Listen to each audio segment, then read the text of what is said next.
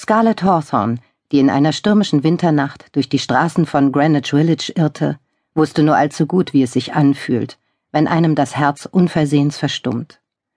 Sie wusste genau, was rabenschwarze Angst ist. Doch alles andere hatte sie vergessen. Ich war auf dem Nachhauseweg von einem meiner nächtlichen Ausflüge, als ich sie traf, an einem mystischen Ort, wo eine Straße namens Waverly Place eine andere Straße namens Waverly Place kreuzt.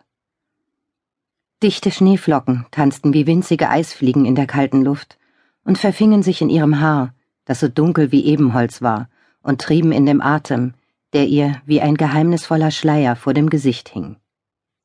Sie lehnte sich für einen kurzen Augenblick gegen die hohe Backsteinwand eines der alten Häuser, das im Schatten der Kathedrale der heiligen Zita stand, schnappte nach Luft und schaute sich um, wie jemand, der gefährliche Verfolger auf seinen Spuren wähnt. Sie stand still da, wie eine Puppe, so regungslos, und dann strauchelte sie und sank mit dem Rücken zur Wand zu Boden. Ich eilte ihr zu Hilfe.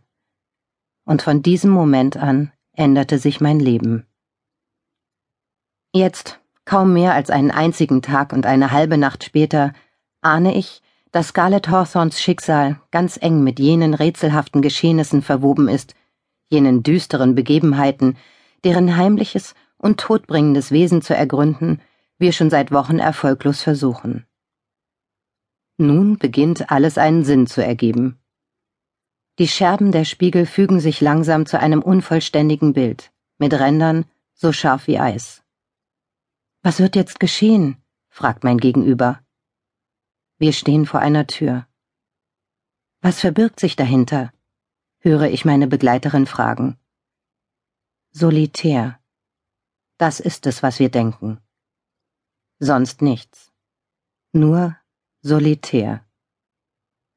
Woher in aller Welt soll ich das denn wissen? stelle ich die Gegenfrage und drücke die rostige Klinke nach unten. Es kurzerhand auszuprobieren. War das nicht schon immer der einfachste Weg, um den Dingen auf den Grund zu gehen? Doch nein, halt.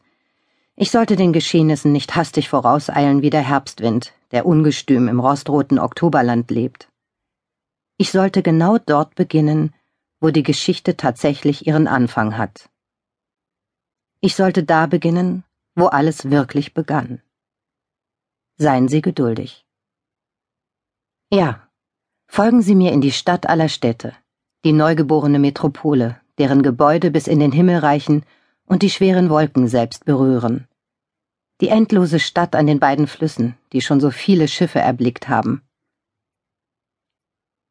Sie ist ein lebendiges Wesen, das aus vielen Stimmen geboren, auf einer Vergangenheit aus Träumen errichtet wurde. Die Metropole, die viele Namen hat. Neu-Amsterdam, New York und allen voran, natürlich, Gotham. Ein Flickwerk aus den staubigen uralten Metropolen der alten Welt, voller Farben, Lieder, Erinnerungen. Ja, all die Erinnerungen an das, was einst war, und an das, was erst noch sein wird. Dennoch unsere Geschichte beginnt, wie so viele andere Geschichten vor ihr, mit einer Erinnerung. In diesem Fall ist es sogar nur eine einzige Erinnerung, eine kümmerliche Notiz, die hilflos im Wind weht, verloren und ohne Ziel. Etwas, was noch vage da ist, wenn man aus dem Schlaf erwacht, was den Winter erahnen und einen sich händeringend nach dem Herbst mit seinen bunten Blättern und Sonnenstrahlen zurücksehnen lässt. Kaum mehr als ein Bild, doch so klar und deutlich, dass man es fast riechen kann. Scarlett Hawthorne, die außer ihrem Namen und den wenigen Habseligkeiten, die sie bei sich trug, kaum etwas besaß, öffnete die Augen und sah auf die dunkle Fläche des Hudson River. Dorthin, wo in der nahen Ferne Milady Liberty ihre glühende Fackel der Nacht entgegenreckte.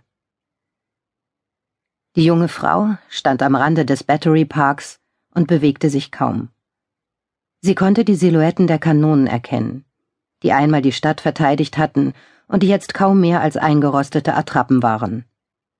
Ein Wind, der nach der fauligen Tiefe der weiten See roch, wehte ihr schneidend ins Gesicht, und das pechschwarze Haar kitzelte ihre bleichen Wangen.